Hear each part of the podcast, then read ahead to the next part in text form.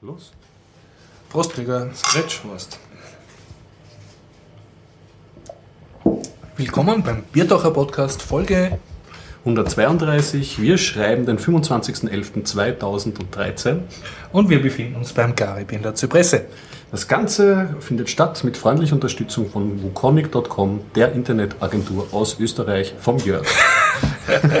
Na, Super. geht doch jetzt schon sehr elegant. Okay, ja, dann äh, rituelle Frage. Hast du was erlebt? Ja, ähm, diesmal kann ich das bejahen. Ähm, ich war bei der Kindermatinee von Siemens veranstaltet, ähm, die versucht, Kindern äh, Wissenschaft zu vermitteln. Ja, davon kann ich berichten. Aber wie bist du dort als Nicht-Kind hineingekommen? Ja, Familie und Ach so. war mit einem kleinen Neffen dort. Mhm. Ja, das war es eigentlich so im Großen und Ganzen. Okay. An Erlebten. Was hast du erlebt? Ich kann berichten von der Seniorenmesse, wo ich mich herumgetrieben habe, und von der Buch Wien Messe, wo ich auch ein Interview habe, was Sie im Anschluss hören, nämlich vom Albert oder Alfred Knorr, Wiener Thriller-Autor. Interessant, ja. Okay. Also ich habe bei der Buchmesse, habe ich nämlich gehört, die Anfangsrede äh, hat er, glaube ich, eine Autorin gehalten und so. Mhm. Das war eine Brandrede gegen Amazon, den Marktmonopolisten. Das war sehr interessant zu hören. Und ein Freund von mir ähm, hat dort an einer Podiumsdiskussion Mhm. teilgenommen. Da werde ich ihn vielleicht noch extra mal befragen. Ähm, Cool, ja. eben zum Büchersterben, Mhm. E-Book, wo geht's hin? Ja. Starten Okay. wir mal. Ja, aber ich glaube, du hast eine Meldung von einem Hörer von uns. Ja, ich habe sogar zwei Meldungen von Hörern von uns. Ähm, ein, äh, einerseits hat uns nämlich der Bernhard gepostet in den Community-Bereich von Google Plus, ähm, dass er die Biertaucher immer über einen Podcast-Client hört für Android, den ich nicht äh, gekannt habe, den äh, Athena-Pod, glaube ich, heißt er. Jetzt mal Genau. kurz noch meine. Und die sind jetzt irgendwie, ähm, die haben jetzt eine G-Podder-Net-Unterstützung, hat er geschrieben, oder? Genau, genau. Also erstens danke Bernhard für das Feedback. Äh, interessiert mich auch sehr. Jetzt habe ich nämlich heute mal Recherche angefangen und Mhm. gesehen, dass sich unter Android einiges macht unter den ähm, Podcast-Clients. Also so wie ich angefangen habe, hat es wirklich nur einen Beyond Pod gegeben oder fast nur und jetzt gibt es da einige Alternativen anscheinend. Und der Vorteil von äh, Tonapod ist zumeist mal seine Lizenz. Die steht unter einer MIT-Lizenz, das heißt, Okay. ist schon mal deutlich freier und ist über den F-Droid Store, den wir schon besprochen haben. Das ist ein alternativer Google Play Market, wo man ausschließlich Wo man freie die Software guten Sachen fürs Android-Handy kriegt. Das ist wirklich Das entspannt. heißt, der kostet auch nichts im Gegensatz zum Beyond Pod ja, richtig. Podcatcher. Genau, also der ist, ähm, der ist gratis. Und ich habe ihn mir auch schon runtergeladen und angeschaut und schaut, es hat eigentlich von Grund auf ähm, alles, was man haben könnte, also haben möchte. Wie gesagt, Also Antenna Podcast. Antenna Pod heißt der. Antenna Pod, okay, ja. Genau. Und im Zuge dessen ähm, habe ich dann noch weiter recherchiert und bin auch auf ein anderes ähm, interessantes Projekt gestoßen, nämlich den Podder. Den Podder. Und der Podder ähm, hat sich in sein äh, Mission Statement reingeschrieben. Ah, hallo Harald. Servus Harald. Der hat sich in sein Mission Statement reingeschrieben, er lehnt sich an G-Podder an, ist Okay. inspiriert von G-Podder. Und dann habe ich ein bisschen nachgewassert, weil auf der Homepage ist die Lizenz nicht da gestanden, Mhm. Ja. war aber ist eine Gratis-App und ich habe mir gedacht, ah, was ist da los, was ist da los? Mhm. Habe ich mal nachgeschaut, auf welche Libraries sie zugreifen. Und das ähm, ähm, äh, greift auf eine Library, die wird auf GitHub gehostet, steht auch unter GPL und ist eine Portierung der G-Podder Library, die vom Thomas Perl programmiert wurde. Oh, und das ist eine Portierung, eben weil ja die äh, G-Podder Library in Python geschrieben ist, in Java. Ah. Und steht unter der ähm, richtigen Lizenz. Also das auch Auch ein, freie Software. ja, auch freie Software. Zumindest die Library, auf die sie Ja. zugreift. Die App selber konnte ich leider keinen Mhm. Lizenzhinweis finden, aber interessant, es tut sich was. Also stay tuned. Ah ja, und was der Bernhard natürlich auch erwähnt hat, was ich mir auch noch nicht dazu gekommen bin anzuschauen, dass ähm, G-Podder auch eine neue Version hat. Er schreibt da, G-Podder Net hat eine neue Version, bin ich mir aber nicht sicher, ob es wirklich G-Podder Net oder G-Podder ist. Die ist jetzt in der neuen Version 0.9.8 erhältlich. Na bitte, ist gut für uns, oder? Die Endkanäle War gut, ja. kommen raus. Dann grüßen wir mal den Harald. Harald. Hallo. Harald, wo hast du deine Schachtel? Hast du gar nichts mitgebracht. Ich darf noch nichts sagen, ich habe nur kein Bier. Ah, ja, genau. Na, dann machen wir mal weiter. Ja, und dann äh, hat es eine Meldung gegeben von Christoph, glaube ich. Ja, natürlich, der Christoph. Ja, danke auch für das Feedback. Spitzenmäßig. Und ähm, ich glaube, die Nachricht ging eher an dich, weil du damit Erfahrung Ja. hast. Sandwich. Es gibt nämlich ein Add-on für die. Bitcoins für Scratch. Genau. Erklär mal kurz nochmal für die Leute, die es nicht wissen, was ist Scratch? Okay, das ist leichter zu erklären, als was ist Bitcoin. Also Ja. Scratch ist eine Programmiersoftware, die äh, vom MIT äh, entwickelt wurde, Massachusetts Institute of Technology. Und da können jetzt Kinder oder auch große erwachsene Kinder können eigentlich sehr leicht äh, grafisch äh, kleine Spiele oder kleine Filme programmieren damit. Und indem du einfach so wie Lego-Steine so Logikklötzchen zusammenschiebst und dann bewegt sich halt ein Sprite und kannst so ein kleines Hüpfspiel oder einen kleinen Quiz oder ein kleines interaktives Ding Also du codest ohne warum, zu warum schreiben. tust du den Daumen jetzt runter? Nicht begeistert von Scratch. Weil das kann man ja noch Sprich, Harald, du hast den elaborieren. Ich, ich sag später was, red weiter. Okay. ja. Na gut, und äh, das ist anscheinend eine, eine Bitcoin-Schnittstelle, damit du per äh, Scratchern, also Leuten, die da ein Programm gemacht haben, das du magst, äh, Bitcoins geben kannst. Ich habe aber noch nicht rausgekriegt, ob es funktioniert. Ich habe nur die Homepage gesehen, also, dass sie das machen wollen und auf GitHub gepostet. Also interessant. Also, kann den Code anschauen schon.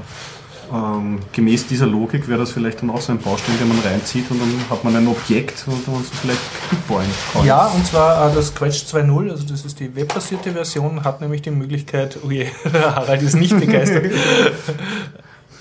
Wenn man Flash dazu braucht. Okay, Wirklich wahr. Ohne Flash geht nichts. Autsch, ja, da müssen es noch. Noch. Noch, Ja, ja. wird schon werden. Also bei diesem mit proprietärer Flash-Technologie verseuchten Scratch 2.0 Mhm. hast du die Möglichkeit, eigene Logikblöcke zu designen. Und äh, diese ganze Bitcoin für Scratch-Sache ist eben basiert auf so einem selbstdefinierten äh, Scratch-Block. Cool. Also das ist der Sinn. Und ich würde mich natürlich sehr freuen, wenn das funktioniert, weil das auch meinen Schülern zum Beispiel die Möglichkeit geben wird, unkompliziert Geld zu verdienen, wenn sie ein schönes Scratch-Spiel Das machen. ist ein kleines Projekt und du hast dann gleich eigentlich so eine Geldanbindung Ja, sozusagen. also es ist ja cool, wenn du als 15-Jähriger, auch wenn das nur ein paar Bit, Milli, Milli, Milli Bitcoins sind, ist das ein schönes Gefühl, wenn du jetzt für dein Spiel, wenn das irgendwem so gefällt, dass der dir unkompliziert Geld überweisen kann. Und, und meistens haben 15-Jährige noch keinen PayPal-Account und noch keine Kreditkarten, aber meistens auch keine Bitcoins, aber Bitcoins kann man sich wahrscheinlich leichter besorgen als, als Kreditkarten. Ne? Ja. Ja, super, ein super Tipp. Danke, Christoph. Ja. Während der Harald weiter sein Setup Harald aufbaut, baut das hier ist gerade jetzt schon wieder seinen, faszinierend. äh, ich seinen bin ganz abgelenkt. verseuchten proprietären äh, Laptop auf. Allerdings mit wundersamen Und Boxen eine dazu. Schachtel. Juhu. Eine gelbe Box und eine graue Box und eine gelbe Box. Und er macht eine Schachtel auf und der Kommt ein Ethernet. Umschalter Kabel drinnen sind. Ne? Okay. Ja, na dann erzähl mal von den, äh, von den Wissenschaft für Kinder, das du besucht hast. Ja, da war ich am Sonntag dort. Das findet statt, ähm, was war das, 21. Bezirk in den Outskirts von Wien, also ganz Okay. weit draußen. Siemensstraße 3 heißt das auch gleich. Und äh, allein das äh, Gebäude ist schon. War das in dem Siemens-Komplex da Ja, genau. Schaut ein bisschen aus wie so ein kleiner Google Campus. Es ist Ja, ja, ja. eigene Bank, Reisebüro. Sie Siemensstadt. Ja, wirklich war also. Vor allem in der Pampa, ne? Daneben Das sind so Felder nicht- und nicht eine nicht- Schnellbahnstation Kilometer weit Genau. weg. äh. Also ich schon, hatte schon mal äh, ein bisschen Eindruck gemacht. Könnte man sich einen guten, also Tipps vielleicht, wenn man jemand einen Science-Fiction-Film in Wien drehen möchte, vielleicht kann man da in so nahe Zukunft Science-Fiction dort drehen vielleicht. Ja, ich meine, wenn du dort wohnst, kriegst du eigentlich von Wien nichts mehr mit, ne? Ja, stimmt ja. Du, du, Bist das, du bist dort in der Stadt. Fast so- von der Pampa, also bleibst in dem Campus, ja. Ja, irre. Ja, und ähm, hat stattgefunden, weiß nicht, um 10 Uhr oder um 9 Uhr hat es gestartet, Mhm. also Vormittag. Und da gibt es zwei Schichten von dieser Veranstaltung. Die eine ist von, äh, glaube ich, zwei bis äh, fünfjährigen und dann gibt es noch eine zweite Veranstaltung ähm, für die sechsjährigen und älteren. Mhm. Und äh, ich war die für die jüngeren, in der jüngeren Schicht. Und ja, also ich habe das Ja, natürlich du bist ja kritisch. schon deutlich über 20. Ja, also aufgefallen. waren genug, genug, also, also War genug man, man fällt nicht auf. ich Okay, war ja ja. auch mit der Family dort, das heißt, ich habe mich bei den zu den anderen Eltern gut Mhm. eingereiht und ähm, Äh, wird kein Geld dafür verlangt, es muss basiert auf, frei, auf freiwillige Spende, die für karitative Zwecke ähm, gut, ja. ähm, investiert wird. Und ich habe das natürlich sehr kritisch beäugt, ob da jetzt irgendwie Siemens-Zucker ausgeteilt wird Mhm. oder ob das sehr gebrandet ist. Aber, Gehirnwäsche für Kinder. ja, aber gar nicht. Gar nicht, ja. Gar nicht. Also das ähm, wird veranstaltet. Also äh, da ist ein Keyboarder dabei, einer, Mhm. glaube ich, der vom, eher vom Gesang kommt, also eine künstlerische Truppe und ein Tänzer ist auch dabei. Und das moderne Thema, ich war ganz erstaunt, war Netzwerke und Meganetzwerke. Cool. Ich meine, für ab zwei bis siebenjährige fand ich das beeindruckt. Also, Also die Zielgruppe wirklich zwei bis siebenjährige. ja, genau. Und sie verklären, was ist Ja. ein Netzwerk. Ja. Und unkonventionell. Ich meine, gleich am Anfang ist ein Auftritt vom Spider-Man in seinem Mhm. Netz, wieder mal das so erklärt. ja. Dann wird ein Spinnennetz gezeigt Mhm, und ähm, verschiedene Metaphern für Netzwerke gezeigt. Mhm. Haben sie es auch sehr eindrücklich gezeigt. Zum Beispiel haben sie dann, ähm, also die Eltern sind hinten, konnten hinten auf Stühlen sitzen Mhm. und zwischen Bühne und dem, äh, ähm, zwischen Bühne und Eltern gab es noch einen Sitzbereich für die Mhm. Kids. Mhm. Und da hat der, der Professor, ich glaube Mhm. Science Man hat er Mhm. sich genannt, hat er eben dieses Netzwerk erklärt und präsentiert und Mhm.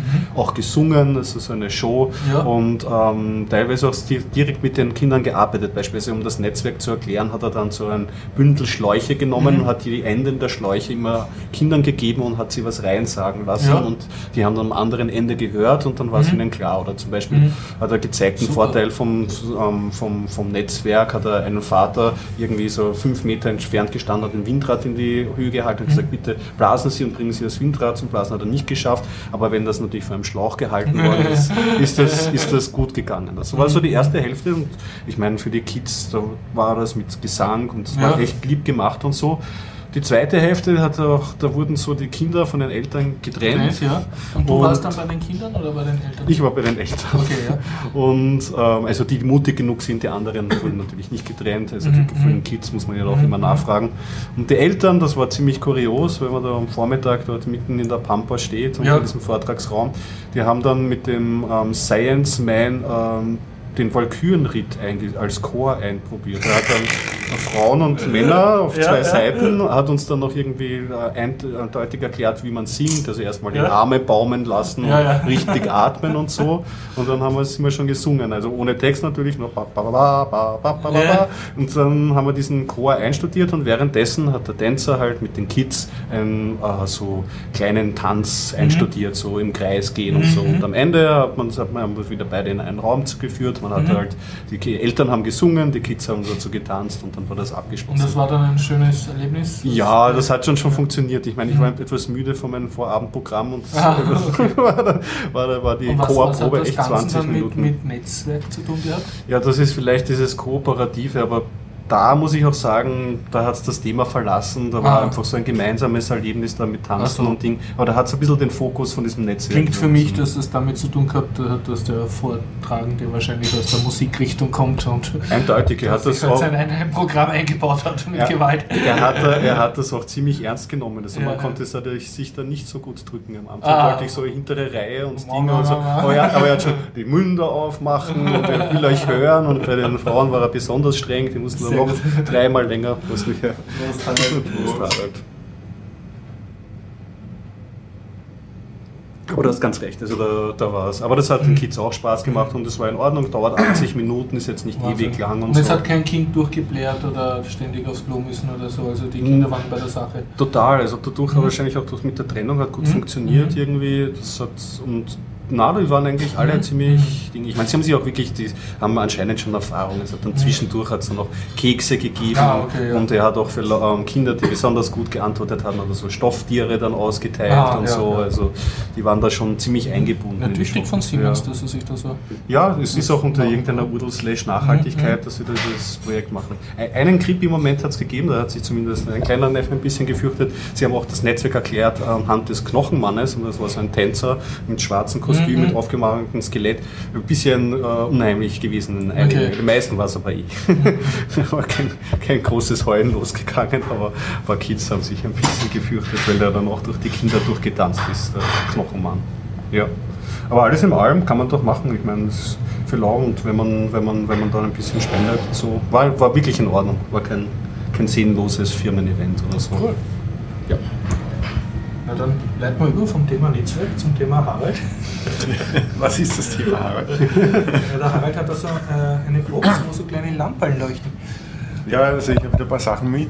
Von OS Domotics ist mal wieder mal die Relaisbox in Aktion. Diesmal. Das heißt, die Relais- Relaisbox heißt Powerbox, Okay. offiziell. Und da sind vier Relays drinnen, ne? Genau, das ist die Ja. Powerbox 4. Und es wird dann auch eine 8er geben mit 8 Relais. Und, Und da kann für mich man. als super leid, das hat den Sinn, dass ich jetzt da irgendwelche Sachen schalten kann da drinnen. Ja, genau, das Also ist per Elektronik. Das ist in einer Box, die man mit einem Dichtungsring abdichten kann, dass sie gegen Spritzwasser geschützt ist. Zum Beispiel auch im Keller einsetzbar Mhm. oder im Garten irgendwo. Und da kann man eben acht Lasten schalten. Mit 240 Volt und bis 10 Ampere. Also es gehen acht Stromleitungen rein und acht Stromleitungen raus. Ich verstehe Genau. ich das richtig. In, Und, und, in der 4er Box 4 Mhm. und in der 8er Box 8. und per Software kann ich sozusagen bestimmen, wann die geschaltet werden oder wie. Die hängen jetzt über das Merkur-Board äh, an der Funkwolke, Okay, ja. haben eine IPv6-Adresse Mhm. und über die kann man es einmal anpingen Mhm. und kann auch die Relais schalten. Sozusagen, du hast acht Stromquellen, die du ähm, ähm, ohne Kabel einfach per- per WLAN ansteuern kannst und verwalten kannst. Ja, das ist kein WLAN, sondern 802.15.4. Sixloban. Das Das Sixloban, Sixloban-Protokoll.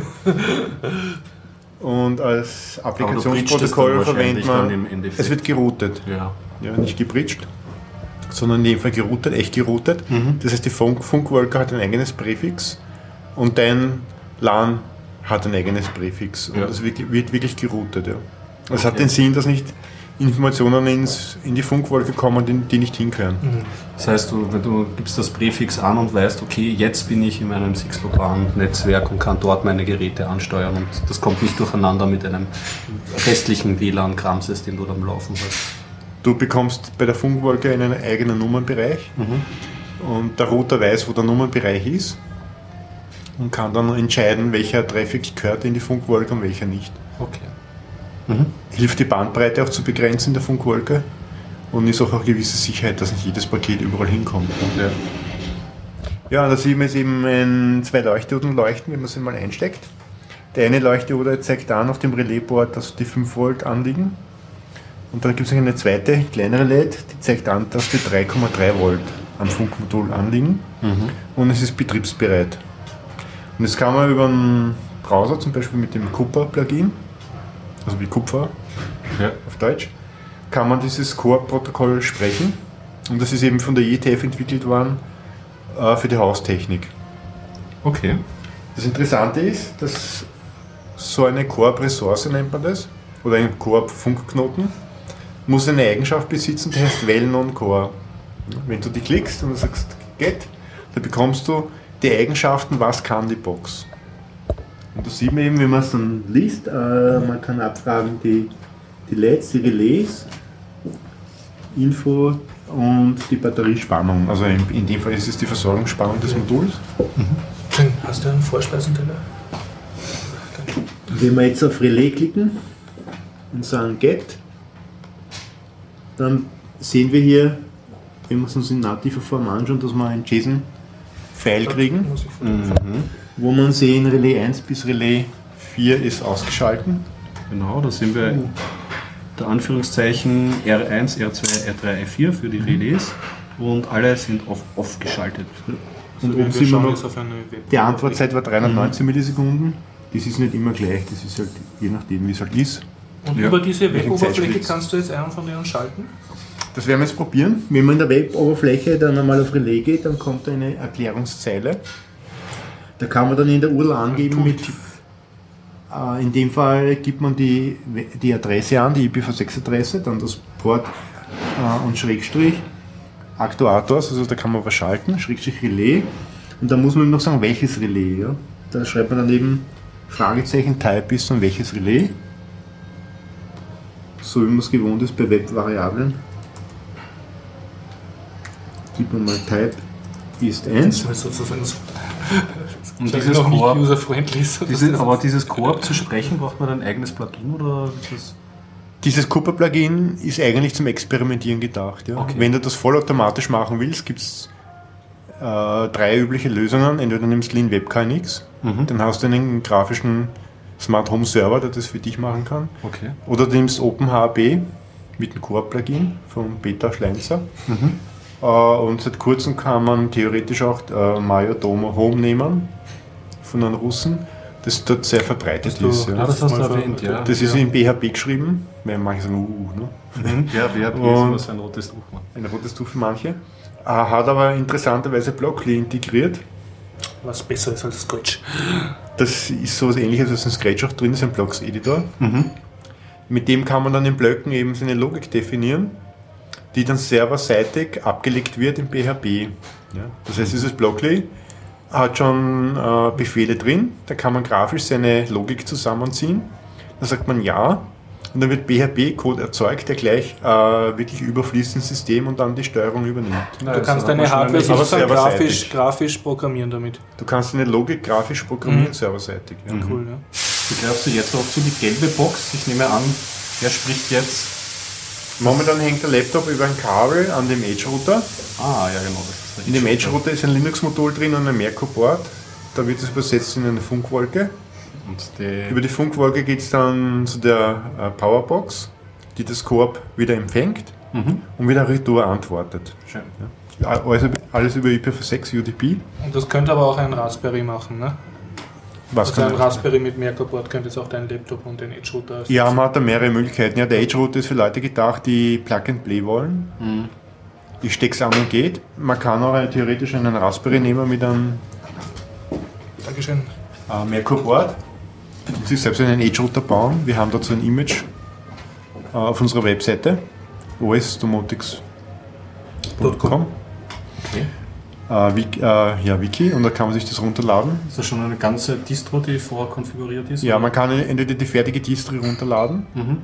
oder es ist auch eine Schritt-für-Schritt-Anleitung, wie man sich das selber bauen kann. Ja. Nice. Aber da sage ich gleich einmal, nehmt sich einen Tag Zeit. Weil der Das Raspberry ist nicht besonders flott. Beim Kompilieren dauert es. Uh, ja, wenn man bauen muss, muss dann. Ja. Man muss Teile bauen auch. Ja. Man könnte cross-compilen, oder? Man könnte so anders bauen und dann rüberspielen. Das könnte man auch, dazu haben wir aber keine Anleitung. Aber man findet Cross-Compile-Anleitungen. Und die Box kann ich jetzt schon bei dir im Shop kaufen? Ja, wir werden dann eine Mail rausschicken, wen es interessiert, äh, äh, dass man Vorbestellungen entgegennimmt. Und dann bauen wir welche. Ja. Und Und je nachdem, wie, wie viele Leute Mhm. das wollen, bauen wir 10, 20, 30. Und ganz konkret, ich könnte das jetzt, wenn ich ein Gartenhaus habe mit Garten, könnte ich das machen, um sozusagen per, per Computer meine Spritzanlage und meine Gartenbeleuchtung zu schalten, wann es mir passt. Genau. Oder mit einem Wetterfühler halt, wenn der Wetterbericht sagt, es regnet nicht, es regnet, dann den Spritzer abschalten oder so. Mhm. Du kannst es natürlich beliebig mit allen, allen- allen Webquellen kombinieren und dann eben steuern. Ne? Jetzt werden wir mal ein Relais einschalten. Das heißt, wenn die Webcam einen Intruder entdeckt ähm, auf der Garageneinfahrt, Ja. dann geht da der Rasensprengler an und macht den mal nass. Abwehrsystem. genau. Und dann der Topf mit Tee und Federn.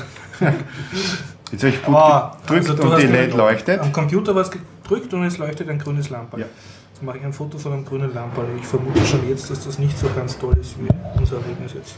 Wie kann man noch Koop reden? Es gibt auch die Lib-Koop für Linux. Ja, Da Okay. kann man das über die Kommandozeile machen.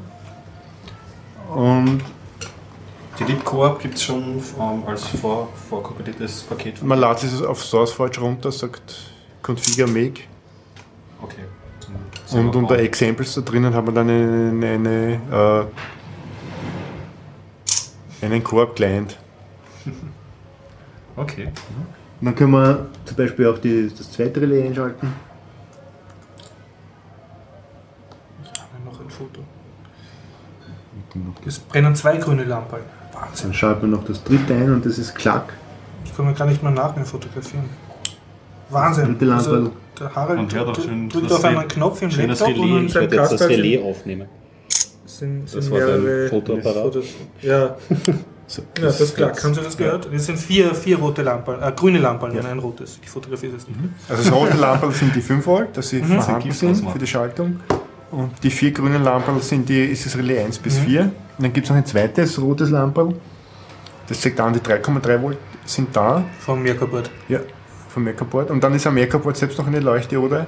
Die blinkt und leuchtet kurz, wenn ich es einstecke. Äh, das ist der Bootloader. Das heißt, man kann auch jederzeit mit einem FTDI das Programm ändern, was dazu programmieren. Und sag, äh, wenn der Computer jetzt äh, mit dem Edge-Router im Haus ist und das Kastal mit den fünf, äh, wie heißen die, äh, Relays ist im Garten, kann das dann durch die Hausmauer durchfunken oder auch Das- eine Relaisstation? Das kommt darauf an, wie das, wie das Haus gebaut ist. Also wir Mhm. sind draufgekommen, wenn man ein Niedrigenergiehaus hat mit 30 cm Dämmmaterial, wobei es auf Dämmmaterial ankommt, Okay. das lässt Wärmestrahlung nicht durch. Und 2,4 GHz gilt schon als Wärmestrahlung. Ja. Ah, interessant. Das heißt, da haben Das heißt, wir da nur müssen wir dann in Probleme. die, in die Wärmeisolierung ein Loch bohren, dass man durchfunken kann. Ja, oder, Oder oder, einen, einen, einen Repeater halt, oder so eine Zwischenfunkstation. ja, oder man, dann- man, man hängt draußen einen Outdoor-Edge-Router auf. Mhm, irgendwas, mhm. Oder, oder eine, also ein eine Kabel Bridge oder irgendwas. dann, ja. ja. Oder sucht einen Platz, wo es durchgeht. Mhm. Meistens geht es durch Türen durch. Also wir haben es probiert, beim Kurt Kramlich waren wir ja, der hat ein Niedrigenergiehaus. Mhm. Da ging es durch die Wand nicht, aber durch die Türe schon. Okay. Sogar durch zwei Türen, ja, durch zwei voll Isoliertüren. Aber durch die Decke nicht und durch die Wand nicht. Da muss man sich dann schon was überlegen, genau. Das heißt, durch Glas, Glasscheiben, die isoliert sind, geht es durch, mhm.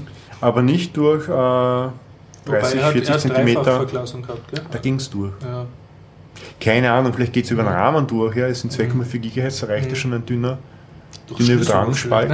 ja, vielleicht auch durch Schlüsselloch, man weiß es nicht. vielleicht. Ja. Weiß nicht, ja. Äh, man sieht es ja nicht. Ja. Möchtest du nachträglich noch was erzählen vom Kurt Kramlich? Also du hast damals das Interview gemacht im Zug auf der Rückfahrt. Ist seither was passiert, was du unseren Hörern noch Nachzuhören. erzählen Ja, Das also die Leute waren begeistert, das kann man bei ein paar frohe E-Mails, schöne Grüße nach Wien und haben uns sehr gefreut und so.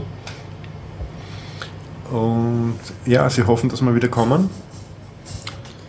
Und Wobei ich erzählen möchte, äh, wir waren da in einem besetzten äh, Zentrum, die Weberei, also dort haben wir unsere Workshops gemacht. Ja. Das entspricht so in Wien dem WUK oder der Arena, also was ehemals ein, ein Gewerbebetrieb war und dann irgendwann mal besetzt und jetzt so Community Schön. verwaltet. Und Dankeschön. Oh, super. Und ja, und äh, leider war es zu kalt, als dass wir hätten draußen sitzen können, aber der Herr Kurt Kramlich hat uns sehr anschaulich erzählt, dass im Sommer hat uns dann ein, ein LAN-Kabel runter und dann sitzen all die coolen Hacker im Biergarten, ich weiß nicht, was das ist, Versorgt. daneben so ein kleiner Park. Ist was abgestürzt? Ja, aber ich glaube, es war kein Bier. Ah, die das Kerze. kann nicht so schlimm sein. Und ja, also es ist sehr empfehlenswert, Gütersloh im, zu besuchen, wenn es warm ist. ja. Meinst du der Powerbox? Wir bauen einmal die Powerbox 4 Mhm. und ich werde es nie bewerben, auch im, im Internet. Jeder, der Interesse hat, äh, soll sich melden und je nachdem bauen wir halt dann äh, gewisse Stückzahl. Also 10 bauen wir sowieso und wenn sich mehr Leute melden, bauen wir gleich mehr. Und kannst du einen Preis schon sagen, was kostet mich so eine Powerbox mit Merkur-Board und Edge-Router oder Ja, was ich man, brauche, also das Komplettpaket? Das kommt noch auf die Box an. Ich weiß noch nicht genau, wie viel jetzt diese Box in kleiner Stückzahlen kostet, nämlich das Gehäuse an sich. Äh, zwischen 60 und 70 Euro. Also ist die Box mit dem, mit dem Komplett. Relais drin. Ja. Und, Und dem, und dem Print- und Merkurboard und allem Mhm. drum und dran und mit Dichtung und Durchführungen. Okay, danke Harald. Ein super Beitrag. Jo. Dann äh, guten Appetit. Nicht, dass dein Kebab kalt wird. Okay, und ah, ich habe mir was Kaltes bestellt, das kann nicht kalt werden. Praktisch. Ja.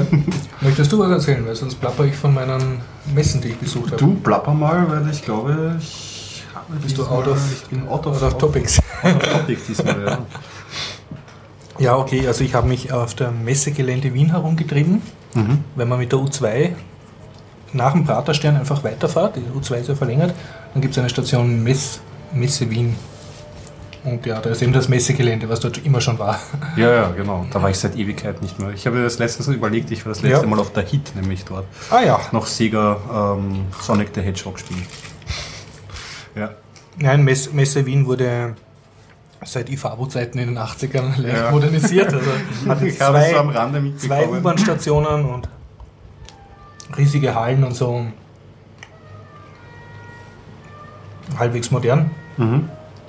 Und da waren letzte Woche zwei Messen gleichzeitig, nämlich die Senior-Messe. Senior-Messe, die ist sonst in der Stadthalle, glaube ich, gewesen. Mhm. Und ich war jetzt dort und ich habe mich aus einem privaten Grund dort herumgetrieben und habe keine Ahnung gehabt, was ich, also was ich da jetzt tun soll. Aber wenn du schon da bist, schaust du doch alles an, war freier Eintritt. Und ich wurde, ich bin jetzt 43, ich wurde problemlos als Zielgruppe erkannt. Also das sind Stände von Bestattung Wien und Wiener Verein und Schöner Sterben oder so, so Friedhofsvorsorge, Pensionskasse. Und die haben mir alle freudigst also so Prospekte in, Oh ja. in die Hand gedrückt. Also gerade, dass ich nicht zum Probeliegen in einem Sarg aufgefordert wurde. Und äh, es gibt aber auch, also irgendwie das Thema ist alles, was Senioren interessiert. Es sind sehr viele Reiseveranstalter dort, Okay. die halt für so Bus- und Fernreisen werben. Es ist der Biller dort und, und also verkauft er so Sackeln mit Äpfeln und, und Joghurt und, und wie ist das. Insulin, also dieser Zuckerersatz Ja, ja, also für äh, genau. Also für Diabetiker. Ja, genau. Also sehr, sehr breit gefächerte Mhm. Themen, also dementsprechend wenig fokussiert. Hat es ein technologisches Eck auch gegeben? Ich meine, dieses. Also ich habe jetzt gedacht, was kann ich da jetzt Biertauchermäßig verwenden, aber ich habe sehr wenig gesehen, was mich interessiert. Also das, Interess also das für mich Interessanteste war jetzt noch der Stand der Wiener Polizei. Okay. Und die haben Broschüren verteilt, äh, wie man sich im Internet schützt vor Viren und vor Pornos und vor Betrügern. Ja, Im Internet. Ja, also es waren einfach so Broschüren halt für jetzt Leute, die sich mit dem Internet nicht gut auskennen, die halt darauf hingewiesen haben, dass man halt sehr schnell. Ja, es ich nehme an, die Zielgru eine, sicherlich eine große Zielgruppe Ja, für so ja. Phishing-Mails und so. Phishing. also durchaus. Also die Eine Frage hätte äh, Betrügereien per warum, warum müssen sich Pensionisten vor Pornos im Internet schützen? Die müssten das schon kennen. Ich glaube, die sind größtenteils die Generation, die die Pornos noch auf Papier gekauft haben. Und, und das hat man- So, das schon weiter Zielgruppen bleiben, das der Papierform. Es ging halt darum, über die Gefahren des Internets. Aha. Ja. Ich muss was- gestehen, ich was- habe die- alle Broschüren noch nicht einmal ganz gelesen. Was ich auf jeden Fall bestätigen kann, ist halt so für ähm, äh, Spam-Mails, Mhm. halt schon ältere Leute einfach aus Ja, und- ja, antworten und da schon hereinfahren können. Da macht wahrscheinlich so eine Broschüre vielleicht Ja. Und sonst kein, kein großer IT-Schwerpunkt, aber was ich schon empfehlen kann, also wenn man jetzt nichts vorhat und man weiß, die Seniorenmesse ist, kann man durchaus mit der U-Bahn hinfahren, wenn man in Wien jetzt, keine Ahnung, an eine Stunde am Nachmittag Zeit hat. Es ist einfach lustig herumzugehen, weil man kriegt auch sehr viele gratis Geschenkproben und so. Es ist halt eine, wie soll man sagen, eine Volksmesse Ja, also man kann die geht mit, hin, frei mit extrem breiten, äh, breiten Spektrum von Standeln und, und irgendwas findet man dann schon, was einem interessiert. Mhm. Auch wenn man jetzt noch nicht Senior ist. Theoretisch. Aber ich wurde schon identifiziert. Also. Und ich habe dann ein Foto gemacht, äh, das hat jetzt nichts Biertaucher-spezifisches zu tun, aber das hat mir einfach persönlich gefallen. Das war ein Spielzeugmacher aus Armenien und der hat lauter kleine Schuhe gebaut. Und zwar sehr kleine Schuhe. Also ich glaube, er hat mir auch erzählt, er war im Guinness, er hat leider nicht gut Deutsch können, er hat aber gemeint, er war im Guinness-Buch der Rekorde für kleinsten Schuh der Welt, den er gebaut hat. Und die Schuhe waren so, als äh, wenn es da jetzt eine größere Barbie-Puppe hättest, dann wird der Schuh passen oder Okay. so. Und er hat halt so einen, einen, einen Tisch gehabt und da waren lauter sehr kleine Schuhe. Ich stelle ein Foto davon in die Mhm. Shownotes. Und äh, Also wer- als Schlüsselanhänger oder? Habe ich ihn auch gefragt, aber es hat dann nicht so ganz funktioniert, das Gespräch. Also er hat nicht so gut Deutsch können und ich nicht wirklich Armenisch. Aber ich habe so den Verdacht, also die Schuhe sind für Leute, die jetzt sich gern schöne Sachen auf die Kommode stellen, neben die Porzellankatze und das Foto von den Enkeln halt, die äh, Nippes halt. Ja, genau, so Ja, was zum Hinstellen. War Genau. halt Handarbeit. Ja, wa- warum nicht? Warum nicht, ja? es Sachen gibt, Mich hat das denkt man nicht. Ja, das Also, war da sehr, äh, wie soll ich sagen, sehr putzig ausgeschaut. was machen Sie? Kleine Schuhe. Kleine Schuhe, ja. Also es war ein, ein, Das kleiner Schuhmacher. Sehr gut.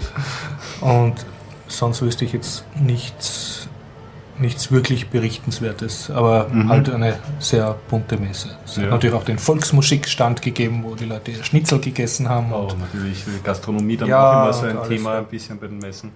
und, aber wie gesagt, also auch es, waren auch, es waren auch Leute mit Kindern dort, also sowas nicht. Es war nicht obwohl natürlich im, im Schnitt waren die Standelbetreuer jünger als, die, als das Publikum. Ja. Das, das muss man schon dazu sagen. Es das ist sicherlich auch interessant in Autohersteller, der ein Familie und so, dass ich. Ja. Aber wenn es jetzt zum Beispiel angenommen, du wirst gezwungen mit dem Neffen oder mit dem Kind oder so oder mit einem Besuch irgendwie umeinander zu gehen und, und es regnet draußen, ist das sicher nicht die blödeste Idee, dort herumzugehen. Mhm.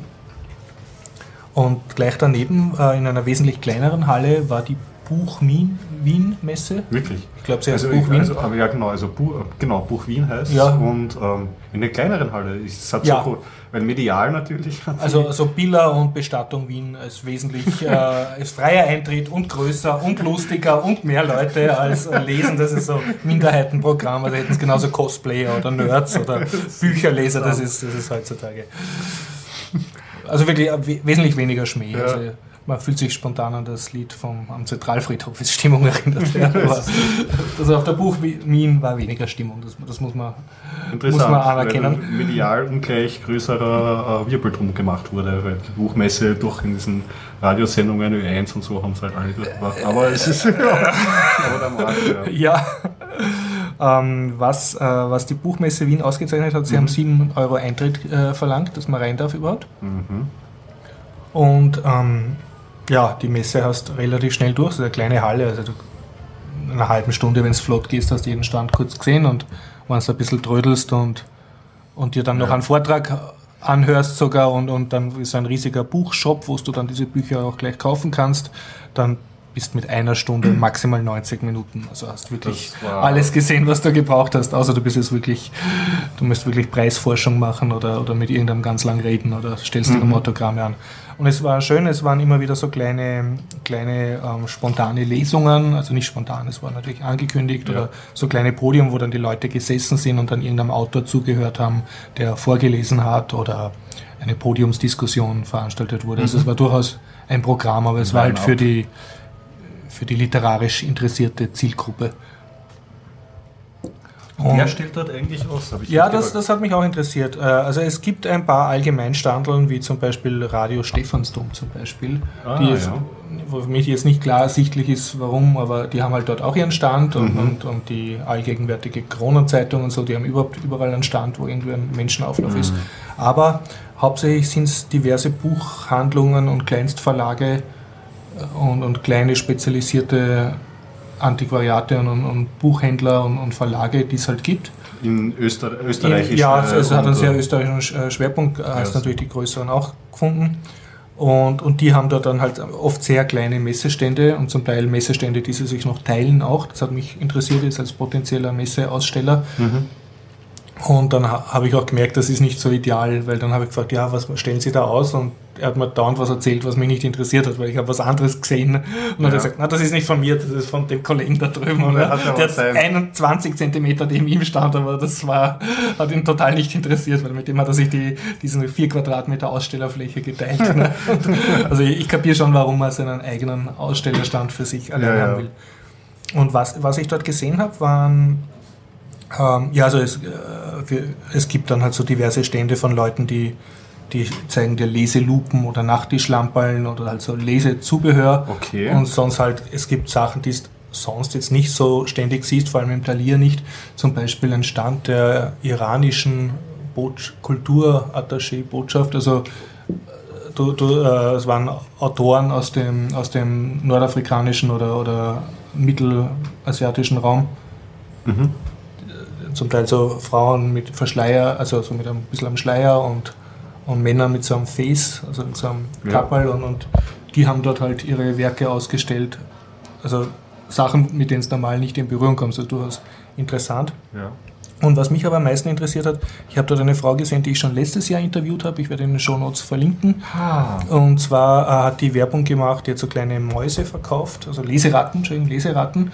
Und die hat äh, ähm, ein- einen der Stände betreut vom Albert oder Alfred Knorr, bitte in den Shownotes nachlesen. Den Den habe ich auch letztes mal. Jahr schon interviewt und eben in diesem Podcast auch. Sie hören ihn gleich im Anschluss. Und Richtig. der hat wie letztes Jahr auch schon zwei Stände gehabt, äh, macht nämlich sehr viel Marketing. Das war der interessante Autor, der nämlich das Projekt Ja. mit seinen Lesern hat, die Leser reviewen Genau. sein Genau. Werk während der Entstehung. Genau, ja, also da sind immer so. Teams und, und dann habe ich gesagt, wow, sind Sie jetzt schon wieder da unbezahlt am Messestand und Mhm. arbeiten für den? Und sie, ja, ja, natürlich, ich habe eine Reise nach Wien dafür gekriegt und so. Mhm. Und dann haben wir gedacht, "Ma, der Mann hat Charisma, also der lässt seine Leser schuften für sich, aber er hat anscheinend ein, ein gutes Verhältnis zu seinen Was kann ein Fans. besseres passieren? Ja. Super Community. und dann habe ich ihn halt selbst auch interviewt und er Mhm. war auf seinem zweiten Stand. Also er hat, er hat, er hat zwei Stände. Auf dem einen ähm, werden nämlich diese Leseratten verkauft und da geht dann ein Teil an ein Charity- Charity-Projekt. und auf dem anderen Stand, das war wirklich, äh, hat wirklich herausgestochen von den ganzen eher konventionellen Ständen, die alle halt so nicht mausgrau waren, aber du hast halt Bücher gesehen. Ne? Und bei ihm, da war eine, ein Cosplayer, der so voll als Mumie verkleidet war Mhm. und das andere Standpersonal sind alle so als Irrenhausärzte rumgelaufen und er ist so als Irrenhauspatient äh, verkleidet gewesen. Ja. Und, und darum ging es halt in seinem neuen Roman, so mal, ähm, die Mumie, äh, Mummy Island heißt das, Mumien, Mumieninsel, ähm, macht er eben im Interview Werbung dafür, aber sein Stand hat wirklich was hergemacht. Ist Und-. Cool. Und ich habe ihn dann halt gefragt, ja, wie ist das, kann er davon leben und so. Und er hat mir gesagt, also alles, was er verdient, stopft er gleich wieder ins Marketing und das ist halt sein Konzept. Er macht halt viel Marketing, er kann nicht vom Bücherschreiben leben, das ist für ihn nur ein Hobby. Und er hat gemeint, aber er, er verkauft jetzt langsam mehr. Also er sieht, dass die Verkaufszahlen steigen und er könnte so und so viele Monate jetzt, wenn er jetzt nichts machen wird, könnte er so und so viele Monate auf der faulen Haut liegen. Aber er wüsste, dann wird auch der Umsatz nicht mehr weitergehen, weil der Umsatz lebt davon, dass er eben so eine tolle Show macht und aktiv Bücher verkauft, ja. Andere, ja. Und dann war mir so sympathisch, weil ich ihn jetzt schon zum zweiten Mal interviewt habe, bin ich in den Talier gegangen. Ich habe so eine Talier-Gutscheinkarte gehabt und habe dort gefragt, ja, kann ich das Buch kaufen von dem? Und ich will es aber, und das war dann aber nicht lagernd, das war nur lieferbar. Okay. Und dann habe ich gesagt, ja, und ich hätte es gern als E-Book für meinen Reader. Jetzt wird's spannend. Und dann hat mir die super freundliche Verkäuferin von Thalia gesagt, ja, na, haben Sie irgendeinen, und dann hat sie irgendein proprietäres Dingsbums gesagt, das ich nicht besessen habe. Ich habe gesagt, nein, ich habe ein Kobo, ich hätte es gerne als PDF. Und dann hat sie gesagt, na, das geht nicht. Das muss mit ihrem. Ja, ja, ja. Und dann habe ich gesagt, na geh, geht das wirklich nicht? Und so, dann hat sie gesagt, na googeln mal. Und dann hat sie es gegoogelt, hat mir dann erklärt, wie ich nach äh, dem äh, Titel und PDF google. Also das hätte ich auch noch zusammengebracht. Und auf der Homepage vom Autor kann ich mir das PDF durchaus kaufen. Mhm. Aber eben nicht in der Thalia, was für mich Ja. den Vorteil gehabt hätte, dass ich dort meine Thalia-Gutscheinvermögen damit hätte aufbauen Wobei, möchtest du es wirklich als PDF? Als EPUB wär's doch. Ja, eBay wäre noch besser, aber Ja. ich, ich woll- wollte halt einfach sagen, als freies Format und nicht als, als DRM-verseuchtes Ding. Ne? Ja, also. Ein PDF kann ich mal notfalls selber in einen EPUB konvertieren. Boah, na, viel Glück. Na, ja, also aber ich meine, besser als irgendein Thalia Ja. internes äh, Mein EPUB sind auch, ja genau, also, Ja. Die, also bei EPUBs gibt es ja auch teilweise das Problem, dass ein DRM drauf ist, die kannst du ja Eben. auch schützen mit Mhm. dem System und das ist beim Talier generell so. Also ich, ich wollte es auf jeden Fall nicht äh, DRM verseucht. Ja. Das ist anscheinend nicht möglich Ja, gewesen. das, das ist schwierig. aber sonst bitte das Interview im Anschluss an diesen Podcast hören Ja. mit dem Autor himself. Mhm. Ja, super, wieder schon zum zweiten Mal kommt er vor. Ja, und und hast du nicht das letzte Mal bei der, das war, Mhm. war da, hast, hast du ihn das letzte Mal auch schon bei dieser Messe Ja, genau, ja, da ihn kennengelernt. Und da hast du ja auch eine Fantasy-Autorin ähm, äh, interviewt, Ja, die man dann noch nämlich Die habe ich heuer, heute nicht getroffen. gesehen, genau. Wir, die haben wir in Linz auf so einer Manga-Convention getroffen. Es kann sein, dass sie auf der Messe war und ich habe einfach Aber den Stand ist- nicht gefunden. Alles klar. Der, äh, Die Mondwolf heißt die, glaube ich. Also der Verlag von ihr. Aber ich, ich bilde mir ein, ich habe sie nicht gesehen. Aber es Mhm. kann durchaus sein, dass sie auf der Messe präsent war. Harald, alles okay? Bist du Ja, ja. zufrieden. Wer war, wer, war, wer war auf dieser Buchmesse eigentlich das Ziel, äh, Zielpublikum? Habe ich mich ein bisschen gefragt. Also ich glaube, es Wer waren die, 10 Euro? Die, die, es waren die gezählten 200 Leute in Österreich, die, die wirklich sich für Bücher, äh, in Wien, die sich für Bücher interessieren Mhm. und, und, mehr wollen als in Thalia reingehen und, und sich den neuesten populären Dings kaufen. Ich habe es nicht ganz kapiert, wer das Zielpublikum ist. Also was mir der Albert Knorr erzählt hat, ist, dass im Gegensatz zur großen Frankfurter Buchmesse Ja. ähm, hat für ihn die Wiener Messe den Vorteil A, dass es seine Heimatstadt ist, also dass er da die beste Infrastruktur hat und B, dass er auch sozusagen direkt Sachen verkaufen darf. Er darf zwar nicht am Messestand seine Bücher verkaufen, aber er kann die Leute einen Meter weiter schicken. Im Messegelände ist ein riesiger Shop, wo seine Bücher stapelweise liegen. Also es gibt einen zentralen Verkaufsplatz. Mhm. Und er darf Merchandising verkaufen, also so Plastikmäuse und, und Okay, so, so das Zeug. geht sonst nicht bei der Er hat mir erzählt, bei den anderen Messen bei Frankfurt und so, da wäre das viel schwieriger. Also da darf man nur gratis Sachen hergeben und, und dafür hat er nicht die Kohle. Interessant, ja. Ich finde das Konzept eigenartig, dass man auf Messen nichts kaufen kann. Na, auf der Wiener Buchmesse kannst du kaufen. Okay. Halt in einem ge gewissen Bereich, aber du kannst Bücher gleich kaufen dort. Das, das geht schon. Ja, weil ich frage mich, wo ist der Mehrwert für mich, wenn ich 7 Euro zahlen muss? Dann gehe ich gleich in ein großes Buchgeschäft, habe mehr Bücher wie dort Das auf jeden und Fall. kann um die 7 Euro schon ein Buch kaufen. Ja. Ich glaube, es ist eher gedacht für Leute, die sich jetzt über Neuheiten äh, informieren wollen, ein bisschen auch für so Verlagsleute, die jetzt da schauen nach tüchtigen Autoren oder tüchtigen Ver Verlegern, die da irgendwas im Programm haben. Und dann für die Feinspitze halt die die jetzt etwas äh, haben wollen, was du noch gar nicht in den Buchhandlungen kriegst. Also ich denke, dass das Also ist so die. Publikum. Leider, ja, muss man sagen. Aber ich kann es jetzt auch nicht uneingeschränkt empfehlen, speziell im Gegensatz zur Seniorenmesse, wo du einfach hingehst, keinen Eintritt zahlst und wahrscheinlich genauso viel lustige Sachen hast, von denen du vorher nicht gewusst hast, dass du sie brauchst, aber wo du nachher dich freust. Ja. Also du musst wirklich dich für Bücher interessieren und für Autoren und, und Da wäre noch interessant, gibt es einen E-Book-Reader, der auch Bücher vorlesen kann? Eine gute Frage. Das wäre für mich interessant, Mhm. weil ich fahre demnächst wieder mit Zug. ja. Und im Zug ist es aber unangenehmer, ein Buch in der Hand zu halten, das wackelt, überhaupt auf der Südbahn. Ja. Das geht vielen so, ja. Oder mit einem E-Book-Reader da herumfuchteln. Ja. Lass das vorlesen. Äh, einfach Kopfhörer drauf, vorlesen, Geschwindig Vorlesegeschwindigkeit einstellen Ja. und fertig. Das ist Das interessant. wäre ich glaube, bei den großen E-Book-Readern, also vom Amazon Platzhirsch oder so, die haben alle die Audiobooks wieder rausgebaut. Zumindest bei Und nicht Modellen. sondern Text-to-Speech. Du ein ja, Text- Text- haben, ja. Naja, Egal, welches Buch ich generell, hab, also soll die, können, die könnten das nicht mal vorlesen, weil sie jetzt schon auch das, ähm, Audio, den Audio-Chip einfach rausgehaut haben. Also die besinnen sich schon eher schon noch äh, in die andere Richtung, dass das Audio generell nicht mehr eingebaut ist. Das Text-to-Speech Das ja wäre auch nicht mal wäre es ein guter Markt für Leute, die nicht äh, nichts sehen. Die könnten es auch vorlesen lassen. Ja, das wäre das wär ein gutes Feature, auf jeden Fall. Ganz zu schweigen, wenn du Mit, Auto einer, fährst. mit der ne? richtigen Engine. Ich meine, mein, mein Android-Tablet könnte es, ne? Theoretisch. Ja.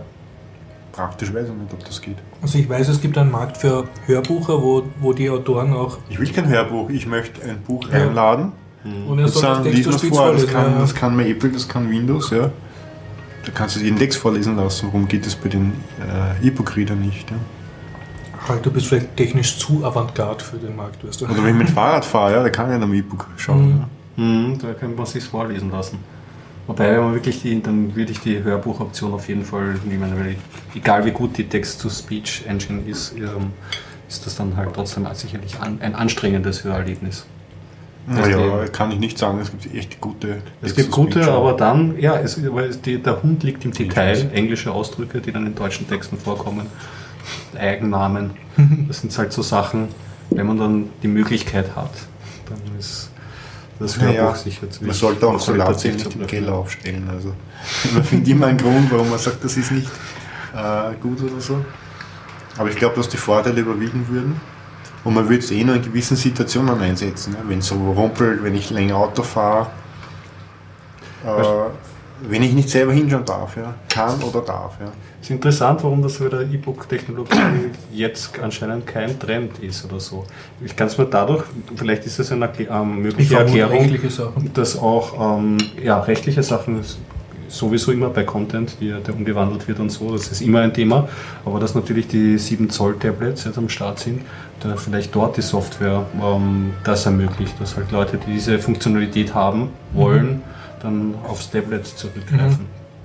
Und dass man beim, beim E-Book-Reader eher darauf schaut, dass man halt Akkuzeit maximiert und da jegliche Hardware mhm. rausgibt, die Ja, das schon kann auch nicht sein. verbrauchen Die kann. MP3-Player haben eine kleine Batterie und spielen den ganzen Tag. Ja. Also das ist kein Grund, die Das Energie. sollte, ja, eh, aber ein E-Book-Reader, da sagst du den ganzen Tag und der ist leer und du sagst, was? Das ist eine Frechheit. Ich möcht, möchte mindestens eineinhalb Wochen gespür, gefühlte oder effektive. Ja, mir ist es einmal eingefallen, dass es nicht schlecht wäre. Ja, so praktisch. Werden wir selber machen müssen mit Ultramodik. Ja. Wie so vieles. Ja. Wir müssen die EWL ändern, ja. Ja. revolutionieren. Ja, dann gibt es hier einen kleinen Revoluzer, habe ich gelesen. Okay. Es gibt ja das Mac OS X-System, was ich da auf dem Rechner oben habe. Ja. Oder Horst meint, oh, ein proprietäres System. Es ist halb proprietär, ja. Das heißt, der Kernel ist ja Open Source und die grafische Oberfläche und manche Libs sind Closed Source. Hm. Und viele Sachen im Apple stammen aber aus Open Source Projekten, ja, wie das Drucksystem des CAPS oder die, die Engine für einen Browser. Stammt aus KDE eigentlich, ne? ja KHTML. KHTML, ja. WebKit. was ein WebKit wurde. Ja. Hm. Und jetzt hat sich einer die Mühe gemacht. Apple versucht ja immer, dass sein Betriebssystem nur für ihren eigenen Geräten läuft. Ne? Ja. Jetzt hat hat einer den Kernel umgeschrieben, angeblich sehr wenig Aufwand, das auf ARM läuft. Arm ist aber interessant. Und das finde ich recht witzig. Äh, ein kleiner Hacker hat, ich meine jetzt, ich meine jetzt Hacker als den früheren Ausdruck, ja. mhm. Also früher war ein Hacker jemand, der gut programmieren konnte Genau. und geschwind Lösungen hervorgebracht hat. Durch die Medien wurde ein Hacker negativer Begriff, was ja gar nicht stimmt. Ja. Früher war das für den Genau, negativen man- Einbrecher war der Cracker, oder? Das Genau. Der negative Begriff war Cracker und der positive, der Sachen äh, erschaffen hat, war der Hacker. Ja. Und durch die Medien, wahrscheinlich klingt Hacker schöner als Cracker, Hat sich, ja, haben, hat die Medienindustrie den Begriff für sich vereinnahmt und heute heißt Hacker, äh, ich breche einen Computer ein, was ja gar nicht stimmt. Ja. Einmal zur Richtigstellung, was eh die meisten Hörer wissen. Und das habe ich eben witzig gefunden, dass ein kleiner, ich meine jetzt klein, das war nämlich glaube ich auch ein jüngerer Typ, ähm, einfach den Kernel umschreibt, dass man das Mac OS X, ich meine, ich, Besonders auf einer anderen Architektur. Die, ich meine, auf, der auf, auf andere so, Architektur läuft, Genau, weil auf dieselben Architektur oder so, da hat es ja diesen Hackintosh-Ansatz jetzt immer schon gegeben. Ja. Mhm. Also, da, dass man sich einen eigenen, äh, ein eigenes Ding. Bei mir ist es ja immer so, also von mir aus, ich hätte ja die Hardware gern und würde dann halt den Linux drauf laufen lassen. Aber ja, warum nicht, wenn es geht? Also, Mhm. da ist halt schon der Vorteil irgendwie, dass wieder auf den Machkernel zurückgreifen, dass man da dann doch so viel Freiheiten hat, gerade, gerade genug Freiheiten, um sich das hinzuhacken. Mhm. Schön. jo, Ich kann auch berichten, äh, nur als kleine letzte Geschichte. mh, Ich habe nämlich jetzt seit langem ähm, pausiert bei Black Mirror, bei der Serie, bei der britischen Science-Fiction-Serie. wieder neue Folgen? Nein, nein, ich habe die Staffel 2 jetzt angeschaut. Ach so, ich okay. die ersten drei Mhm. Episoden von Staffel 1 und jetzt habe ich Staffel 2 auch geschaut. Hat eine gewisse Erholungszeit gebraucht. Ja, irgendwie schon. Also es- ich habe dann immer haufenweise anderes Zeug und bei dem denke ich mir so, die ersten drei Episoden waren so besonders, da habe ich dann immer so, ach, die zweite, na, das hebe ich mir auf für einen besonderen Anlass und dann, jetzt habe ich es jetzt mal ähm, angeschaut und auch gut. Also wieder ein bunter Blumenstrauß. Ich meine, die erste Staffel bleibt trotzdem besonders, weil da die, die, die, die Folgen wirklich exorbitant gut waren. Ja.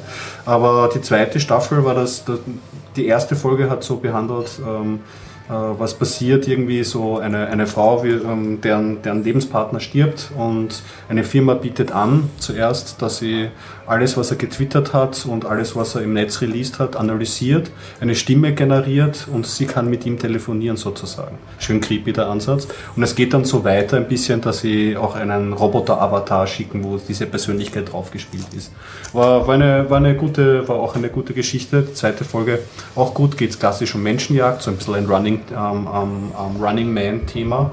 Und das dritte fand ich medientechnisch sehr interessant. Da ging es um einen Komiker, der eine ähm, Comicfigur ähm, animiert. Er ist ein Body-Animateur, das heißt, seine Gesichtszüge werden abgescannt und er bedient sozusagen einen Computer-Avatar. Mit so einer Art Handpuppe hat er das immer gemacht. Ja, oder sich mit, so, mit Joysticks und eben den, seine Gesichtsausdrücke werden irgendwie abgescannt, keine Ahnung. Ja, genau. Und ähm, da kommt es aber dazu, dass diese Comicfigur dann in ähm, eine Wahl einsteigt und dann wirklich auch zur politischen ähm, äh, Höhen aufsteigt und ihm das über, die, über den Kopf wächst, weil natürlich ist, stellt sich dann natürlich die Frage, wem gehört diese Persönlichkeit und wenn dieser Comic aufhört, was passiert dann mit dieser, mit dieser artifiziellen Persönlichkeit. Ja. Also noch immer gut. Ich hoffe, die machen das weiter. Natürlich der Aha-Effekt der ersten Staffel war nicht so da, aber trotzdem muss ich sagen, Science Fiction oder nahe Zukunft at its best. Sie machen sich echt gute Gedanken von den Sachen, die technologisch bei uns vielleicht ins, Von den. Auswirkungen äh, von Technologie auf Gesellschaft und so sehr intelligent vorausdenken. ne? Genau, richtig. Was ja auch bei Filmen interessanter ist. Mhm. weil Ich, das kritisiere ich ja immer wieder, dass amerikanische Science-Fiction-Filme eigentlich nichts anderes als Kriegs- oder Actionfilme Ja, ja. sind, Und die halt eine moderne Setting haben. Genau. Und die, bisse- die beschäftigen sich mit Dingen, die, die spannend sind. Kleiner Tipp für die Serie, also wenn man sich Black Mirror anschaut, sollte man unbedingt danach noch eine Happy Baby, also How I Met Your Mother oder, oder Etwas, äh, Big Bang Theory Serie, Serie haben, sozusagen, die- damit man nicht schlecht träumt nachher. Ja, ja. nach oben treibt. Ja. Vielleicht eine ganz gute nicht, Empfehlung. nicht vorm Schlafen gehen schauen, Stimmt schon. als ja. letztes, weil zum Teil sind es doch ein bisschen heftig. Hm. Ja. Haben wir noch was? Liegt uns noch irgendwie. Ja, wir produzieren jetzt wieder Klimate 2 Sensoren. Okay. Das Material ist bestellt, kommt in zwei Wochen. Die, die Zweier unterscheiden sich vom Einser in, in einem erweiterten Temperaturbereich und in einer genaueren Feuchtigkeitsmessung, also im Komma-Bereich. Und damit das möglich ist, äh, wird ein teurerer Sensor verwendet. Der braucht da wieder eine bessere Spannung und dadurch sind diese DC-Wandler drin. Was wieder den Vorteil hat, dass die Energie aus den Batterien wirklich vollkommen genutzt wird. Und der ist wahrscheinlich wieder in zwei Wochen verfügbar. Schön. Das heißt, ein weiterer Sensor, den man einbinden kann in sein Netzwerk. Super. Dann bauen wir noch die Rollladensteuerung. Da haben wir letztens den Beschluss gefasst, dass wir die jetzt produzieren. Und ja, die hat dann noch Optokoppler als Eingänge, das heißt man kann auch 220 Volt Schalter anschließen mit 220 Volt. Und kann damit Rollladen steuern oder auch äh, als Lichtaktor verwenden. Und ist auch wahrscheinlich noch vor Weihnachten verfügbar. Tut sich Hardware, Hardware, Hardware. Alles unter osdomotics.com, ne? Also unter OS-Domotics.com. Gibt es noch den Haustechnik am Stammtisch im MetaLab eigentlich? Den gibt es alle 14 Tage. Also ich bin jetzt alle 14 Tage im Podcast und die Woche drauf immer im, im Stammtisch im MetaLab. Und der Stammtisch ist immer mittwochs. Also nächste Woche ist er wieder mittwochs. Und wieder nach 14 Tagen ist Also wieder eigentlich der praktisch, Stammtisch. wenn jemand am Samstag den Podcast hört, weiß er, am Mittwoch ist der Harald im Metalab. Genau. Ja, geht sich gut aus. Also wenn ihr den Podcast hört, äh, die Woche drauf ist am Mittwoch 18 Uhr im MetaLab der Stammtisch. Da sind alle herzlich eingeladen, die, die ihr Haus automatisieren wollen oder irgendwelche Dinge steuern wollen. Ja, das wir- das ist jetzt genau richtig. Oder Gold, Weihrauch und Myrrhe dem Harald schenken wollen. Also so, ne? Ja, oder dem Horst oder Ja. wen auch immer, ja. Saisonal passend. Oder wen man halt noch dort trifft. Und das Metalab ist in Wien in der Rathausstraße 6 im Kellerlokal, Hackerspace. Mhm. Man letztes einfach Mal dort waren. fragt nach OS Domotics und dann Genau. wird der Harald schon. Haustechnik, dann heißt schon hinterer Raum, linker Raum, Hauptraum, je nachdem. Beziehungsweise man, man sucht einfach nach den vielen Leuten, die auf der Kistel schauen, wo, wo kleine Teile drin rumliegen. Genau. Wo sieht man Hardware? Aber dort sieht man viel Hardware. Mhm, ja, also. Letztens waren wir dort, hat einer wild herumgebaut. Vorige Woche war das, ja. Und da waren wir eben hinten in der Werkstatt. Und dann hat er gemeint, ja, er muss sich jetzt beeilen, weil in 14 Tagen ist die Robo Roboxotica. Schon in 14 Tagen ist Das die heißt- Exotica. Das war aber vorige Woche, das heißt, in einer Woche ist sie eigentlich schon. In einer Woche ist die Robosotika. Danke, Harald, dass du Ich weiß aber nicht wann, da müsst ihr nachschauen, ja, welchen Tag. Auf jeden Fall. Und die haben wild herumgebaut an irgendeinem, ja, keine Ahnung, was das war, ja, ein riesen Gestell mit acht Flaschen. Cocktailroboter sein. Es wird ein Cocktailroboter. Und den haben sie dann zerlegt, wieder zusammengebaut, wieder zerlegt und waren ganz hektisch. Und wir haben gesagt, wir bleiben, bis er fertig ist. Ne? Wir haben aber aufgegeben. Wir sind dann Dürfte noch Tage dauern. Ein Cocktail muss doch. Aber eigentlich sind Cocktailroboter ja das klassische OS Domotics-Thema. Open Source Haustechnik. Ne? Ja, das fehlt in jedem Ein Haus. Haus ist nicht komplett ohne Cocktailroboter. Ja. Damit sollte man beginnen, ja. Und dann fällt mir noch ein Thema ein, was der Horst angeschnitten hat. Die Seniorenmesse.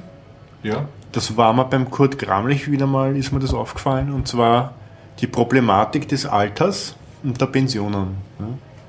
Also man sieht in Deutschland äh, ganz deutlich die höheren Energiepreise wie in Österreich. Das heißt, die Leute zahlen dort weit mehr für die Energie wie hier. Okay. Und dort ist es wirklich ein Thema, sein Haus ob zu optimieren. Und dort gibt es eigene Messen für ältere Leute, wo Haussteuerungstechnik beworben wird für das Alter. Ja. Aber nicht nur, damit man es bequemer hat, sondern damit man auch Energie spart, damit man es mit der Pension durchkommt. Ja. Und jetzt hast du noch Geld, du arbeitest, rüstest dein Haus um, damit du dir später noch eine Semmel leisten kannst. Ja. Und nicht dem E-Werk dein Geld schenkst. Ja. Und das ist halt wirklich ein Thema. Ich habe das vorher nicht so mitgekriegt, aber durch den Kurt Gramlich und die Bewegung ist mir das wieder bewusst worden, was dort Energie kostet. Ich meine, die machen es aus zwei Gründen, aus Energiekosten und dass man keine Atomkraftwerke braucht. Ja. Aber es ist dort wirklich ein Thema in der Pension. So wirklich monetäre Gründe da auch wirklich aktiv zu werden. Ja, weil in der Pension ist dann meistens zu spät. Du hast dann entweder hast du noch ein Geld, zum Beispiel von der Abfertigung, ja, falls jemand das erlebt. Oder du bist noch nicht in Pension, hast noch ein paar Jahre und kannst da aber vielleicht noch eine Umrüstung leisten. Ja. Und da ist natürlich OS Domotics auch interessant, weil man dort mitwirken kann. Ja, meistens entwickeln das junge Leute die kennen die Problematiken der älteren Leute nicht. Ja? Mhm. Und bei Domotics hast du auch die Chance, als Pensionist mitzuentwickeln. Ja? Ja, deswegen habe ich mich auch gefragt, warum bei der Seniorenmesse nicht noch ein größerer technologischer Anteil ist. Also dieses Live Assisted, also auch ähm, Alarm auslösen, wenn man umfällt. Genau, also es kann jetzt durchaus sein, dass da ein Messestand war und ich bin ja. einfach vorbeigegangen und habe okay. nicht gemerkt. Aber, aber, es war kein... Der Großteil war eher so schöner Leben und ja. besser shoppen und mhm. beruhigter sterben. Ja, da merkt man, dass es in Österreich noch nicht durchgedrungen ist, aber in Deutschland schon. Ja. Also gibt es schon Messen für Pensionisten, wo der wo beworben wird, macht dir dein Leben einfacher, wir überwachen dich, wenn dir was passiert ist, wer da. Ja? Mhm. Oder als Ausrede für den Verwandten, hänge im Opa eine Halskette um, wenn er umfällt, gibt es einen Alarm und du musst nicht besuchen gehen. Ja? Also, wisst ihr, was ich meine? Viele denken, ja, wieder hinschauen und hin und her. Und die schenken lieber einen Roboter sozusagen. Ne? Mhm. Wobei sie den Film gibt. Frank and Robot. Frank and Robot, ja. Ich habe ihn noch immer nicht gesehen. Ich habe ihn beworben und die Vorschau gesehen. Aber Was? Das sind echt nicht Nein, ich kenne ihn nicht. Die muss ja, ich mal anschauen. Ja. Auf jeden Fall. Hast du einen, einen TV-Serientipp für uns? Du hast manchmal so tolle Serien. Na, ich bin eher enttäuscht, weil es kommt jetzt ein neuer Star Trek-Film wieder raus. Ich Nächstes Jahr. Ja. Der ist heute beworben worden. Ist das ein, eine, ich habe mich gefragt, ist das eine Serie oder ist das ein Film? Das ist eine Serie. Ja. Renegades heißt Renegades die. heißt die. Da ist ein kurzer Trailer heute im Internet, ich glaube beim Standard, sichtbar gewesen. Mhm. Da spielen zwei Alte von der alten Crew mit. Ich mir nämlich angeschaut. Ist das wieder so ein Chekhov. Zeitensprung, wo es die ganz junge Star Trek ich nehme an, ja, mhm. dass dort wieder zwei auftreten. Ich habe keine Ahnung, ja. Mhm. Ähm, was, ich habe da nur gelesen, um was ungefähr geht. Mhm. Und was mich sehr gestört hat, dass es eine sehr düster, düstere Serie sein mhm. soll. Und das hat bis jetzt den Science-Fiction-Filmen nicht so gut getan, weil speziell Raumschiff Enterprise, überhaupt die erste Serie, war immer fröhlich und happy mhm. und die Bösen und die Guten.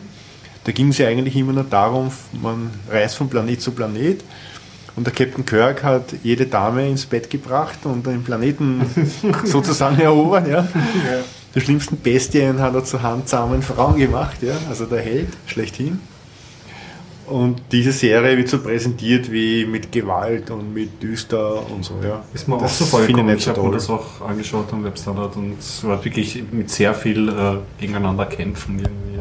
Und ich finde, ich möchte unterhalten werden im Kino, ja. Das muss spannend, Action und Spaß haben. Ja? Und wenn nur was so düster ist, das ist mir zu einseitig. Ja, ja also es passt, finde ich, gerade so, wie du gemeint hast, zum Star Trek-Thema nicht. Nein, bei Batman ja. hat es anscheinend gut funktioniert, alles düster, alles ernst und noch tiefere Stimme und noch rauchiger und alles noch dreckiger. Aber ich gerade für Star Trek weiß ich nicht, ob diese Richtung eine gute ist. Aber naja, wir werden sehen. Es war, glaube ich, ein Kickstarter-Projekt. ist es eigentlich ein Fanprojekt, diese Serie, ja. Ah. Also hat sie in den Bericht gebracht. Ich werde mir es auf jeden Fall anschauen. Aber bei Stargate Atlantis äh, halt die letzte Staffel, die auch so düster war, äh, war ja dann sehr negativ. Auch genau. die Bewertungen und ist gleich wieder abgesetzt worden. Ja. ja also genau, Atlantis und dann hat es noch das Universe gegeben, das war auch Das Stargate Universe war dann das Negative, die genau, Fortsetzung. Genau, richtig. Das, war das Stargate Atlantis war immer mit Witz und Spaß. Und das Universe war dann die nächste Staffel, die darauffolgende die war dann auf sehr düster und so Sachen und das hat den Leuten gar nicht gefallen. Ne? Ja, also ich habe dir auch ein paar Folgen gesehen, aber ich war nie ein, ein Atlantis und, und Stargate. Das ist aber nett, die Stargate Atlantis. Also ich war auch kein, aus, bevor mir der Harald das empfohlen hat, war ich kein Stargate-Fan, aber Stargate Atlantis hat mir schon gefallen. Das hat mir am besten gefallen von allen Stargate-Serien, mhm. ja. Und der Kinofilm natürlich hat mir sehr gut gefallen damals, ja. Ich habe übrigens eine Filmwarnung auszusprechen. Ich habe es wirklich komplett verdrängt aus meinem Hirn. So, so, eine Warnung ist das. Aber ich habe mir im Kino auf Deutsch äh, die Tribute von Panem Teil 2 angeschaut. Du hast ja schon den ersten Teil auch angeschaut. Ja, Und ja. Da warst du gar nicht so negativ. War ich nicht so negativ beim ersten? Glaube ich nicht. Ja, wie auch immer. Ja, wie auch immer, genau, zweiter Teil. Ja, nein, also äh, Biertaucher Warnung nicht, nicht anschauen, wirklich? außer man hat wirklich absolut nichts Besseres zu tun mit seinem Leben. So schlecht. Ich traue mich das jetzt komplett zu spoilern, weil es ist genau der erste Teil. Mhm. Nur, es ist nur der erste Teil vom ersten Teil, weil der Film hört in der Mitte auf und dann ist er aus, obwohl er Überlänge hat. Mhm. Und dann kommt äh, so ein Ding, also das Fortsetzung folgt, man soll sich quasi den dritten Teil anschauen, also der, was ich jetzt ganz stark vermute, so sein wird wie der zweite Teil vom ersten. Vielleicht ein bisschen anders. ja. Ja, das weißt du, die versuchen das so wie bei Harry Potter. Jetzt haben wir eine Absolut, Reihe ja, basiert auf einer jetzt- Buchreihe. Ja, Jetzt, walzen wir das aus. ja. genau, jetzt, jetzt machen wir Split, Split, Split. Genau, Beim ganz- Harry Potter hat mich das auch gestört. Äh, der erste war sehr gut, der zweite geht und er ist immer düsterer geworden. Ja. Und je düster. Du redest jetzt von den Filmen oder von den Von den Filmen. Ja, ja. Die Bücher sind auch düsterer geworden, aber nicht so schlimm wie die Filme. Und bei den Filmen haben sie es sehr übertrieben. Und da leidet die Geschichte drunter, ja, wenn nur noch düster, düstere Geschichten und Sets sind. Das ist so wie die Die, Grund, Ausrede. die. Grundbeleidigung ist ja, dass du in- ins Kino gehst, um dich zu amüsieren und jetzt nicht. Ja. Und du hast eher ein mieses Leben. Also da brauchst du nur Nachrichten schauen, wenn es dazu macht. Düster nicht so, nicht so viel aus. Aber wie gesagt, bei Star Trek stört es mich auch. Also eine gute, düstere Science-Fiction-Serie, die ich gern geschaut habe, war Kampfstern Galactica. Mhm. Und die war wirklich düster, weil da Mhm. ging es ums Überleben wirklich der letzten Mhm. Menschheit und die wird von ihren eigenen Robotern da irgendwie äh, weiter dezimiert. Und es war wirklich düster, aber auch wirklich gut erzählt. Ja, will die Vielfalt im Film. Ich meine, es darf 30% düster sein, 30% Muss dann wieder lustig sein, ja. ja. und 30% spannende Kämpfe. Ja. Mhm. Aber nur düster, nur Kämpfe, Ja, ja. nur Liebeleien, na, das Macht kannst du vergessen. Ne? ja, wie gesagt, äh, also Hunger Games äh, kann ich nicht empfehlen.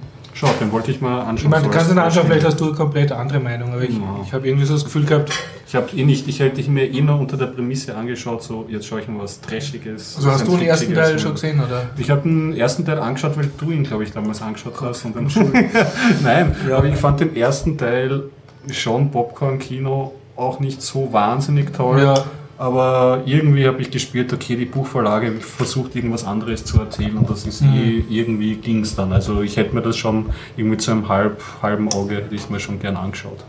Na, also ich, wenn ich Zweite spoilern kann man- darf, selben Schauspieler, selbe Handlung, aber nur der halbe Film, aber dafür in Überlänge. Also wieder, lang, lang sie, und dasselbe. sie werden alle zusammengefangen, äh, weil das große System tut diese Distrikte da unterdrücken und jetzt müssen es dann irgendwie alle, die eh schon mal gewonnen haben, müssen jetzt noch einmal in die Arena.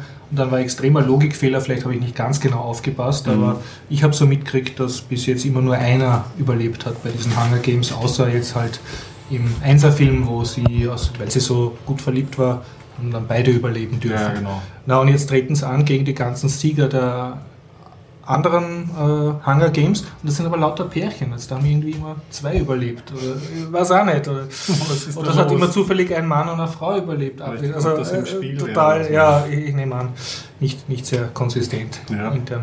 Und ja, dann ähm, wieder endlos äh, geht es darum, welches Gewand sie anhaben bei dieser Präsentation, wo sie sich von den Massen, da ja römisch dekadenten diesen- Massen der da bejubeln lassen. Lenny Kravitz, ihr, ihr Schminkpirater oder so. Ein, ein schwarzer Schwarzer- das ja, der Lenny Kravitz. Ja. ja, der, ähm, der ist einer der wenigen Guten oder so. Und Überhaupt das Team, da spielt ja auch der ähm, Woody Harris, spielt glaube ich auch mit als ein Trainer davon. der Blonde, so Ja, der genau. Blonde. ja genau, der spielt Die so einen recht Schauspieler sind relativ, ja, ja, gut gecastet, aber ja. auch, auch die Jungen sind alle schön, haben so Schmutz im Gesicht, weil sie so in Minen arbeiten oder ständig, äh, wenn sie nicht gerade verliebt schauen, tun sie im Wald so herum.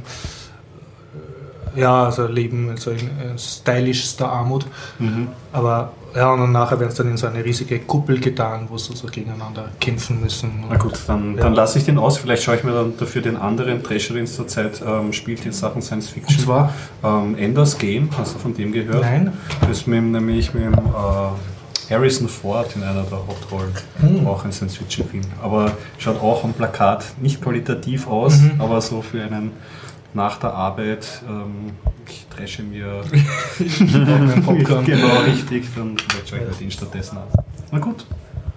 Ja, na dann freuen Sie sich auf ähm, Bitcoin-Update, wenn wir es kriegen. Mm, Ja, wenn wir es bekommen, weil Ja. ich werde ich Und vor allem auf das Interview mit A. Punkt, ich weiß jetzt nicht, Knorr. Alfred oder Albert Knorr über sein Buch äh, Mummy Island. Mhm. Harald, ein würdiges Schlusswort.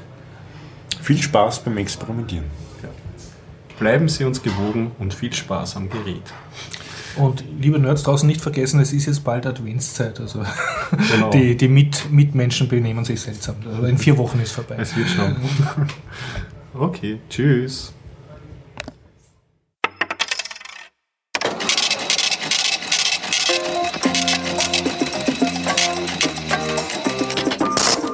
Neues All-Time High der Woche.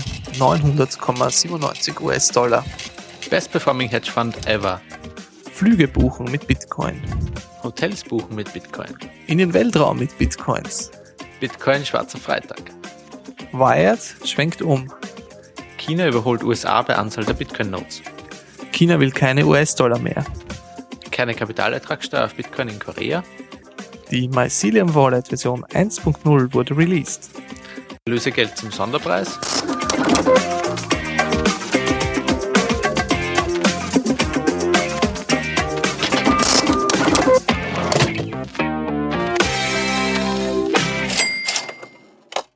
Diese Folge 53 findet ihr unter bitcoinupdate.com. Albert Knorr auf der Wiener Buchmesse Buch Wien 2013. Herr Knorr, wie geht's Ihnen? Danke, kann nicht genug klagen. Nein, mir geht's gut. Bin auch nicht verrückt, so wie der Protagonist in meinem neuen Buch. Hoffe ich jedenfalls. Mein Arzt hat mir bestätigt, mir geht's gut, ja. Äh, Das neue Buch heißt Mummy Island. Mummy Island. Ist aber auf Deutsch geschrieben. Also Ja, ja, es ist auf Deutsch geschrieben, ja. Und es geht um Schmetterlinge auf einer Pazifikinsel, eine Friedhofsinsel, wo die Indianer ihre Toten früher bestattet haben. Und dort fährt ein Schmetterlingssammler hin, kommt dann zurück und behauptet, die Schmetterlinge auf der Insel wären gefährlich. Kommt in die Psychiatrie und weil er dann eben in der Psychiatrie sitzt, erzählt er dort seinen Alltag. Das ist der lustige Teil des Buchs. Gleichzeitig muss er aber für seine Therapie aufarbeiten, was in seiner Vergangenheit passiert ist. Eben was auf Mummy Island passiert ist. Und das ist der extrem spannende Teil in dem Buch. Und es geht immer abwechselnd. Das heißt, er Okay, schreibt ja. ein Kapitel, was habe ich heute erlebt, mit den Verrückten. Und was war gestern und wie kam ich überhaupt hierher? Und am Ende gleichen die zwei Handlungsstränge einander sich an, also nähern sich. Und dann gibt es die Auflösung und am Ende, man kann wirklich bis zur letzten Seite miträtseln. Glaube ich dem, dass er verrückt Ja. ist? Glaube ich ihm, dass er nicht verrückt ist? Wer sagt die Wahrheit? Wer lügt? Und das Buch ist schon wie lange im Handel? Drei oder vier Wochen jetzt. Also ganz frisch Ja, eigentlich. ja, Ja, Und schon erste Reaktionen gekriegt? Also von den Nicht-Testlesern, sondern von jetzt echten Lesern sozusagen? Ja, also es gibt bereits erste Reaktionen und was mich erstaunt hat, äh, die, die bis jetzt zurückgeschrieben haben, haben alle gemeint, sie haben es über Nacht ausgelesen. Also in einer Nacht ausgelesen. hat mich Wahnsinn, total gefreut.